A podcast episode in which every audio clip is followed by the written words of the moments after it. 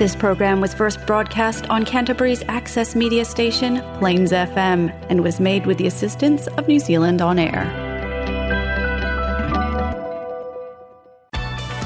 It's now time for French language and culture on Paris s'éveille on Plains FM.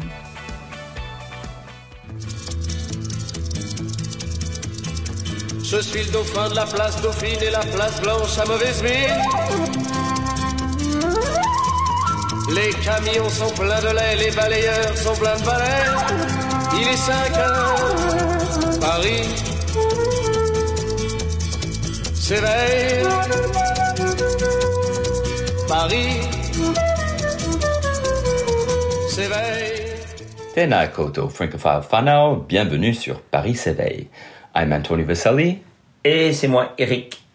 And we co-host this show every first and third Thursdays of the month on Plains FM and sponsored by the French Embassy to New Zealand. We are also rebroadcast on Access Taranaki and in the Nelson Golden Bay area, so a special bonsoir to everyone listening to us from up there. As usual, please don't hesitate to like and share our Facebook page. That's where you can get in touch with us with any suggestions you might have for future shows. Who would you like us to interview? What music are you dying to hear? What topics interest you? Don't be shy. If you miss our show, you can download our podcast on the Plains FM website so you can listen to us when it is most convenient for you. Today's show is Le Grand Retour d'Eric et Tonio, and we will catch up a bit on uh, Lost Time, La Recherche du Temps Perdu, and uh, discuss any current events um, that are taking place in this wonderful world of Aotearoa and beyond.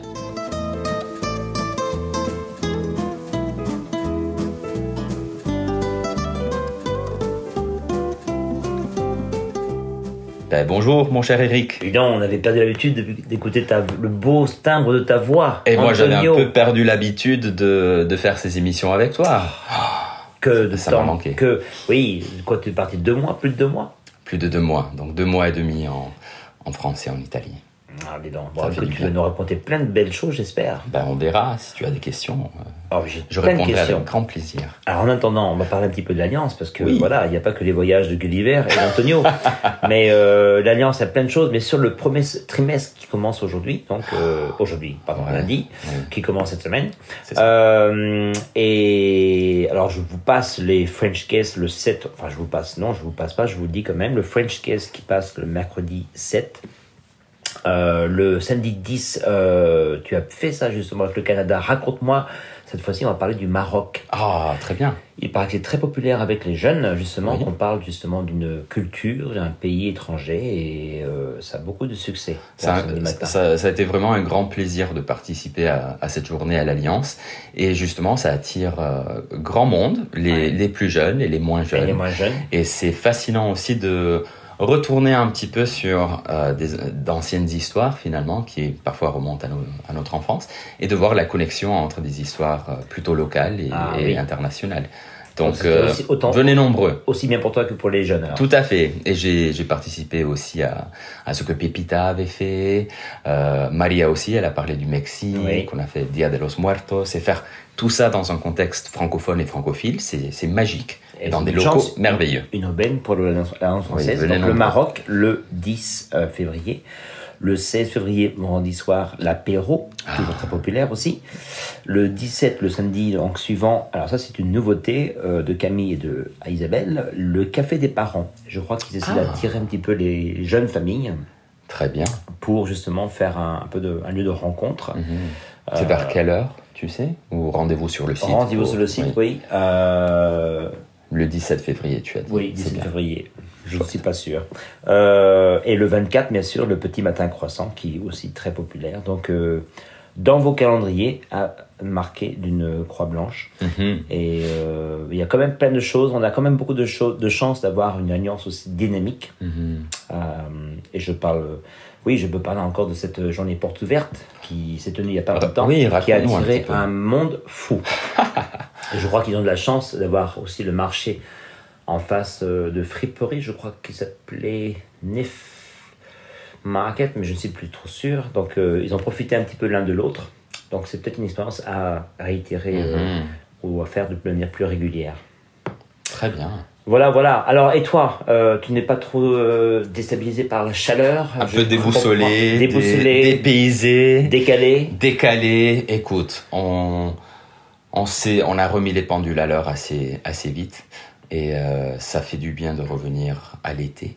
Oui. Même si, j'avoue, donc notre famille, ma famille et moi, nous avons passé deux mois et demi, et en France et en Italie. C'était presque moitié-moitié. Il a fait assez frais en France, Ouais. même dans le sud. À Marseille, on a eu euh, on a vécu un froid de canard. Il y a eu des ch- des grosses chutes de neige à ce moment-là, non? Alors, quand on est retourné en Italie, il a commencé à, à neiger en. France. À Paris, il a fait, il a fait froid aussi. Mais après, en Italie, euh, c'était pratiquement l'été. C'est la frontière, alors. euh, c'est moins frontière. 15 à Perpignan et euh, 30 degrés à Venise. À Perpignan, il faisait relativement chaud aussi, mais ça m'a, ça m'a surpris. Euh, au départ, je m'étais dit retourner en Europe après tant d'années, parce que ça faisait 10 ans que je n'avais pas mis les pieds en Europe. Ah, 10 ans quand même. C'est quand même beaucoup. Euh, J'avais vraiment hâte de retourner, de voir euh, non seulement les, les vieilles pierres, mais aussi les belles plages et des coins que, euh, qui me faisaient plaisir dans des sites plus balnéaires et, et estivales. Une autre fois. Mais une autre fois, voilà. Et donc j'avais au départ un petit peu regretté de devoir partir pendant l'hiver, mais finalement on n'a pas trop vécu l'hiver. Donc en Italie, entre 15 et 20 degrés, certains jours, c'est c'est assez choquant. Parce donc, était en Revenir ici, c'est voilà, c'est- ça nous déstabilise un petit peu moins. Mais voilà, on, peut, on pourrait parler du changement climatique, mais ce n'est pas l'objet de notre conversation Ouais. aujourd'hui. Euh, Bon, à s'en réjouir pour les touristes, mais pas trop pour euh, ouais, le- l'avenir quand même. exactement. Moyen, long terme, euh, ça préoccupe. Alors, euh, je pourrais demander au- euh, la question aux petits, justement, où ont-ils mangé la meilleure pizza? Mais bon, Ouf. ils ont beaucoup mangé, ils ont quand même beaucoup découvert. Beaucoup découvert. Donc c'est le premier voyage en Europe pour mes enfants. Ah oui. Euh, et c'était c'était magnifique parce qu'ils ont rencontré une bonne partie de la famille en Déjà. Italie qu'ils ne connaissaient pas et tous les amis, voire voire la famille aussi. On appelle des amis des membres de la famille en France, mais on n'a pas vraiment de la famille en France.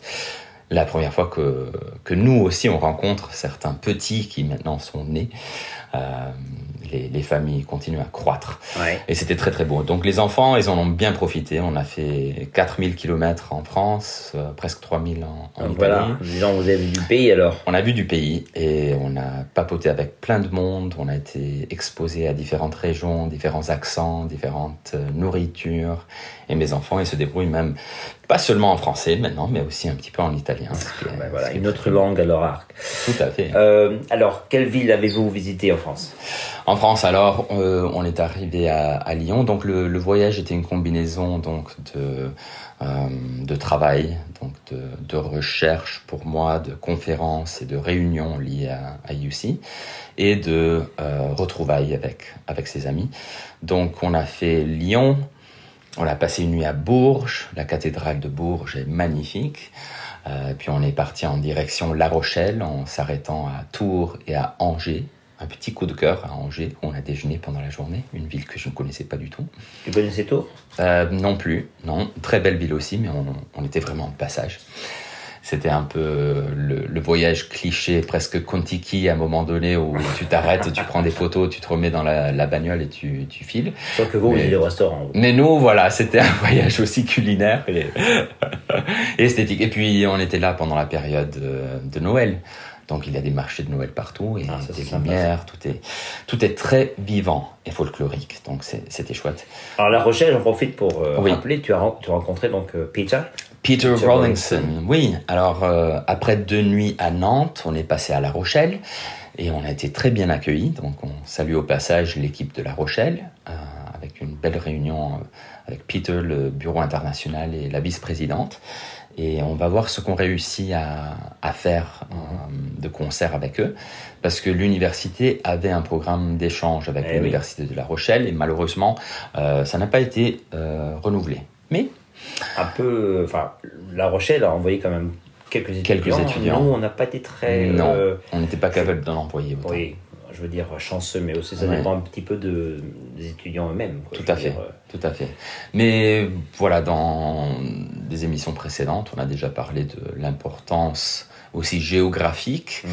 euh, de peut-être renouer certaines relations avec euh, une terre qui nous a envoyé euh, par le biais du comte de Paris quelques, Eh oui. quelques descendants, j'allais dire. Maintenant, oui. Oui. Oui, justement, donc grâce à La Rochelle, on espère justement coopérer avec Rochefort, Rochefort, pour euh, relancer un peu la, le lien, les liens avec euh, Akaroa, tout à fait. Oui. Je pense que cette année va être l'année de, de- des concrétisations après les pourparlers. Oui, Donc, exactement. euh, très bien pour La Il y, a une, il y a une trace radiophonique, donc on va essayer de garder nos promesses et voir ce qu'on réussit à Tout faire. à fait. Et après La Rochelle alors? Après La Rochelle, on est passé à Poitiers et on a profité du Futuroscope. Donc, Très bien. alors, euh, quand on voyage en France pendant l'hiver, il n'y a pas énormément de parcs d'attractions ouverts. Mais le week-end, le Futuroscope est parmi les seuls euh, qui ouvrent ses portes. Et c'était extraordinaire. Pour moi, c'est la première fois que, que j'y vais. J'avais entendu parler de plusieurs autres euh, parcs d'attractions, parmi le, c'est le Puy du Fou, Oui. C'est plutôt parc un peu révisionniste, euh, paraît-il, euh, parmi, parmi bien d'autres. Mais le Futuroscope, Le Futuroscope avait quand même ses lettres de noblesse très tôt, dans Voilà. les années 80, quand le- le- l'outil numérique était encore euh, oui, balbutiant, j'allais dire, et voire même inexistant en France. Euh, on avait encore le Minitel, t'imagines? Incroyable. Donc euh, c'était quand même extraordinaire. Donc, je, je suis content de voir que ça a quand même bien évolué. Ça a bien évolué, ça s'est euh, rénové aussi, et c'est de nouveau là aussi c'est bien pour les petits et, et les grands. Et. Ah, il y avait il y avait du monde, mais ce n'était pas non plus trop trop cacophonique. Euh, ils font de, de jolis spectacles euh, avec des fontaines, des jeux d'eau. Ah, il y a des montagnes russes, il y a des, Ah. des cinémas 4D, tout Oui. est très interactif. euh, c'est fantastique, donc je, je recommande fortement. Recommande, très Oui, bien. ouais, Futuroscope. Bon, avant de continuer, est-ce qu'on prend une petite pause musicale? Alors, Qu'en penses-tu? avec plaisir, comme d'habitude, on reprend les bonnes habitudes. Oui. Alors, on avait discuté un petit peu de ce changement euh, de langage, on va parler de ça dans le deuxième partie. Oui, oui, donc oui, je t'ai dit, moi, ça m'a fait plaisir d'écouter différents, différents accents en France, différents accents aussi en, en Italie. Ce régionalisme, il est, euh, il, euh, il, il est témoin d'une plurilingu, d'un plurilinguisme, disons, au sein d'une nation. Et quand on ne le vit pas au quotidien, on, on peut l'oublier. Même, même nous qui enseignons quand même la langue française. Encore plus en Italie, peut-être, non? Encore plus Il y a avec les moins dialectes. d'homogénéisation, j'ai l'impression. Tout à fait. Donc c'est une question d'accent, mais aussi de dialecte. Les dialectes sont, c'est comme les pâtes, les sauces. Alors, je propose, Oui. pour, pour écouter, vu qu'on n'a pas encore parlé de cette fameuse africation, Oui. de de- de- d'écouter Leila euh. Wissou, pardon, Oui. euh, qui parle, qui chante mon français. Allez. Peut-être pour établir les bases, déjà, son français à elle, c'est quoi euh, C'est quoi C'est qui hein, Ça vient d'où Est-ce que ça, voilà, est-ce que ça ressemble un peu à votre, à votre euh, version de, de, de votre français ou à la version euh, officielle de Paris, euh, celle de Zemmour? C'est ça. On va voir. Et on finira avec une autre pause musicale aussi, un petit peu à l'opposé. Très bien. Donc, Leila Wissou, mon français. À tout de suite. bientôt.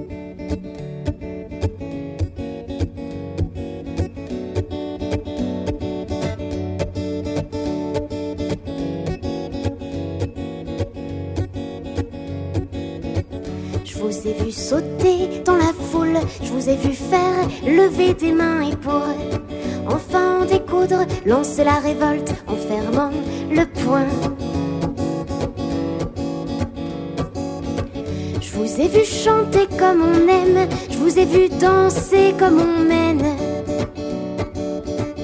trembler en sortant de scène. Vous aviez la sueur en commun et dans vos poches de forain les mots qui font crier les foules et les notes qui défoulent. Pourtant je troquerai pas mon français qui sent la vinasse à plein nez, le bistrot du coin, la musette, les champs de lavande et la violette.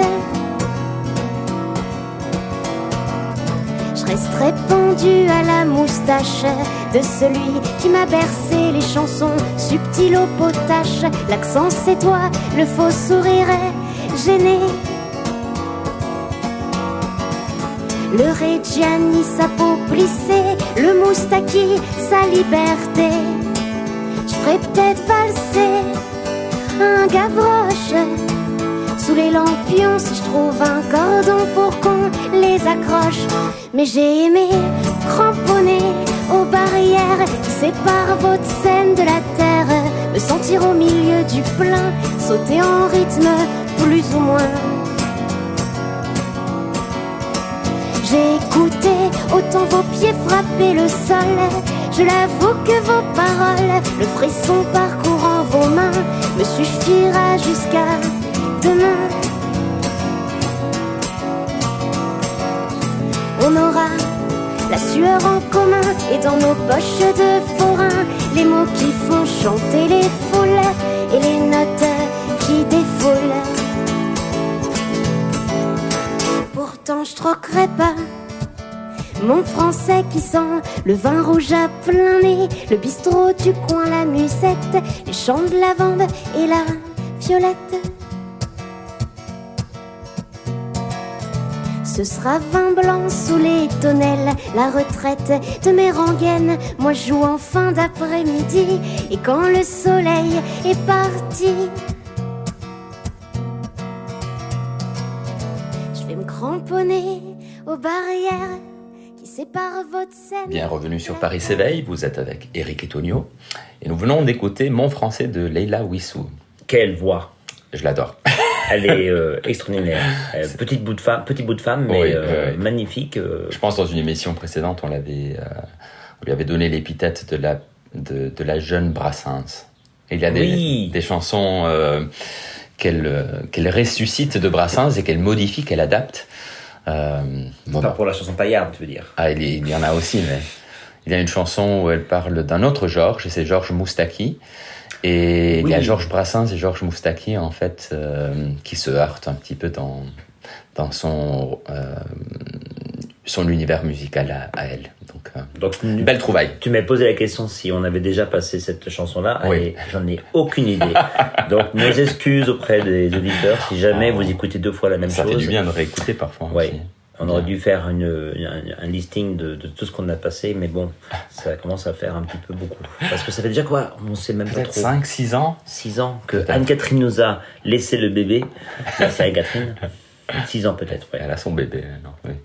Alors, Bon. tu as fait un petit tour par l'Auvergne aussi, le pays euh, à Clermont-Ferrand, c'est ça? Exactement. Oui. Alors, euh, à part les réunions avec euh, nos partenaires actuels, nos partenaires euh, d'antan et nos futurs partenaires, euh, dont l'université d'Aix euh, en Provence, euh, le, à Sciences Po Aix, La Rochelle.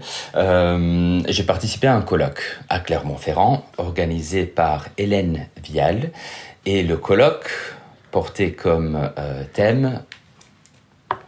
Tu es prêt? Oui. les perdants. Alors, c'est des représentations littéraires du perdant dans la littérature occidentale du Moyen Âge au XXIe siècle. Et pour vous citer juste un petit passage de l'appel à proposition, pour définir ce terme, euh, Hélène nous écrit Cette figure est par définition multiple et changeante. Le perdant peut être quelqu'un qui subit une ou plusieurs pertes ponctuelles d'un être cher, d'une bataille, de son pays natal, ou quelqu'un qui a la mentalité, le comportement général d'un perdant.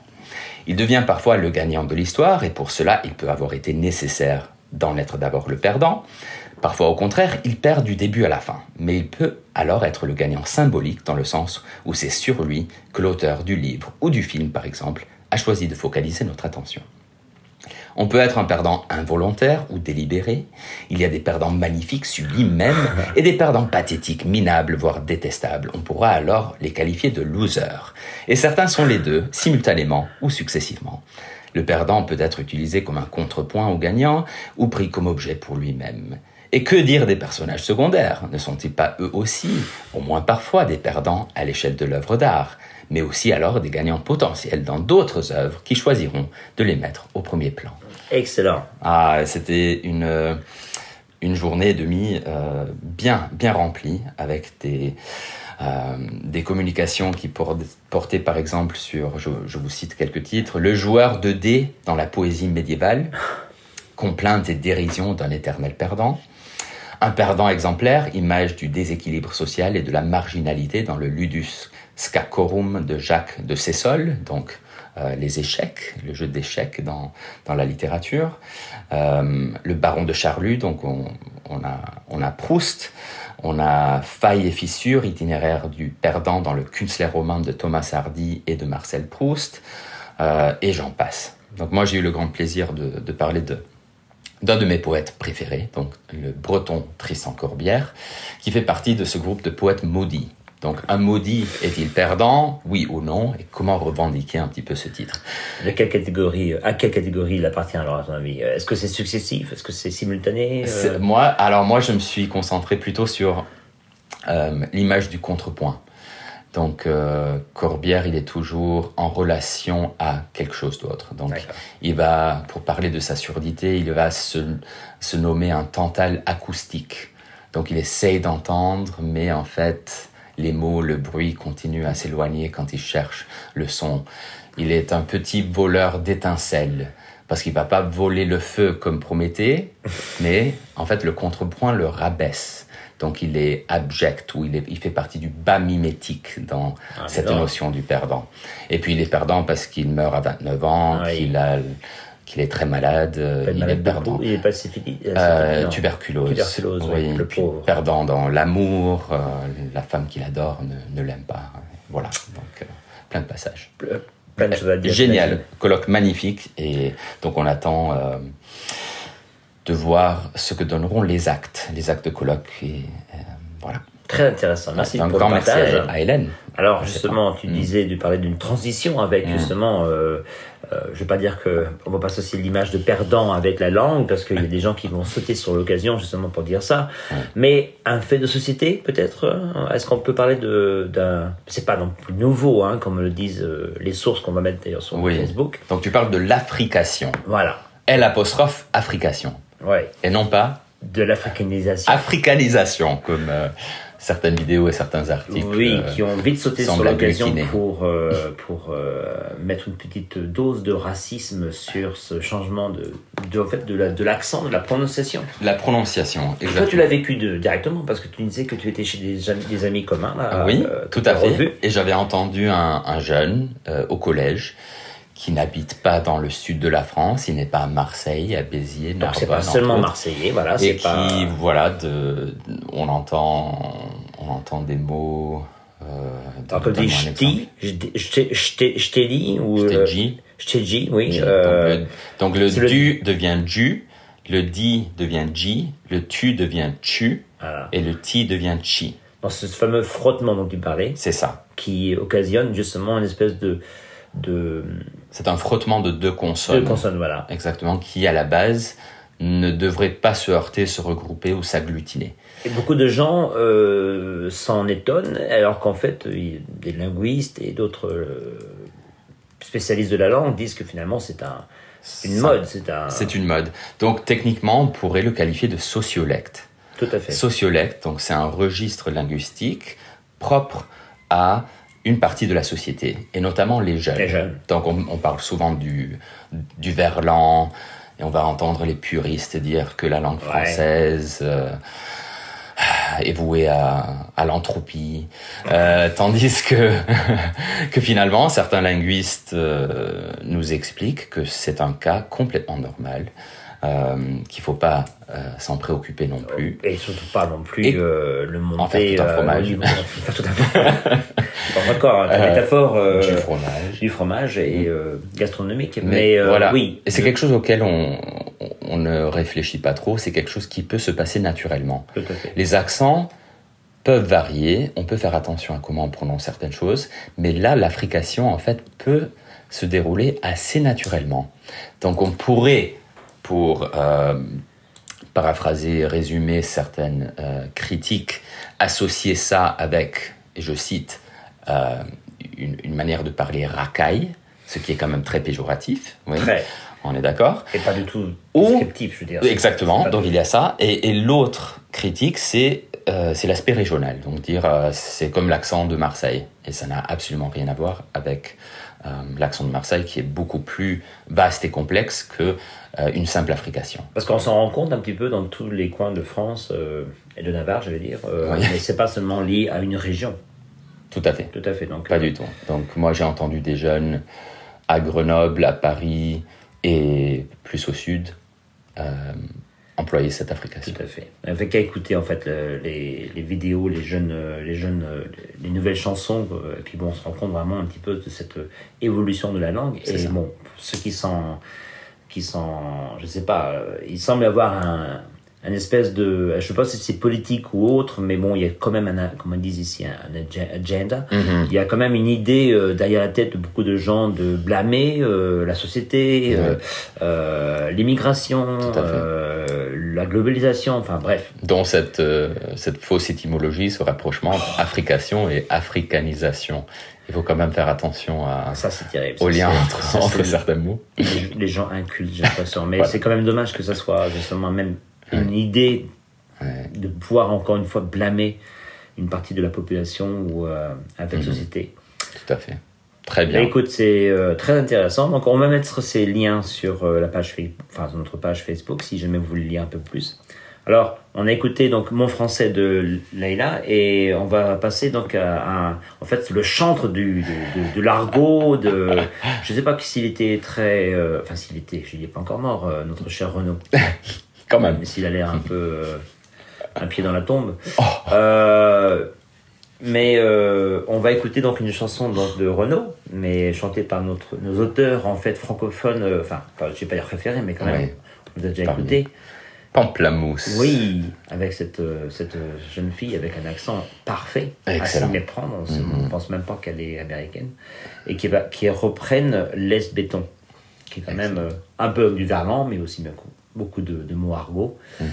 Euh, et on va se quitter avec ça, Antonio. Avec grand plaisir, mon cher. Bonne soirée à tout le monde. Ça fait plaisir de te revoir et de t'avoir avec nous. Idem. Oh non, c'est pas bon, c'est le duel. Le, à bientôt tout le monde et on vous retrouvera au mois de février. À bientôt, au revoir.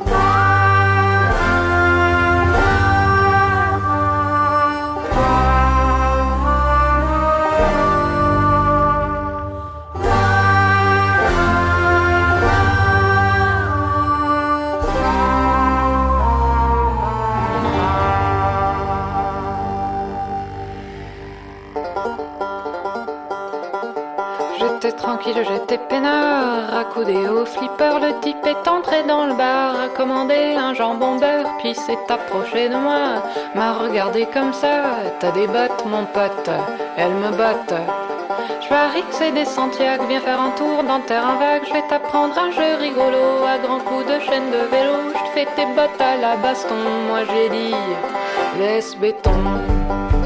Il m'a filé une baigne, je lui ai filé une torgnole, il m'a filé une châtaigne, lui ai filé mes grolles. J'étais tranquille, j'étais peinard, accoudé au comptoir, le type est entré dans le bar, a commandé un café noir, puis m'a tapé sur l'épaule, m'a regardé d'un air drôle, t'as un blouson mecton, et pas bidon.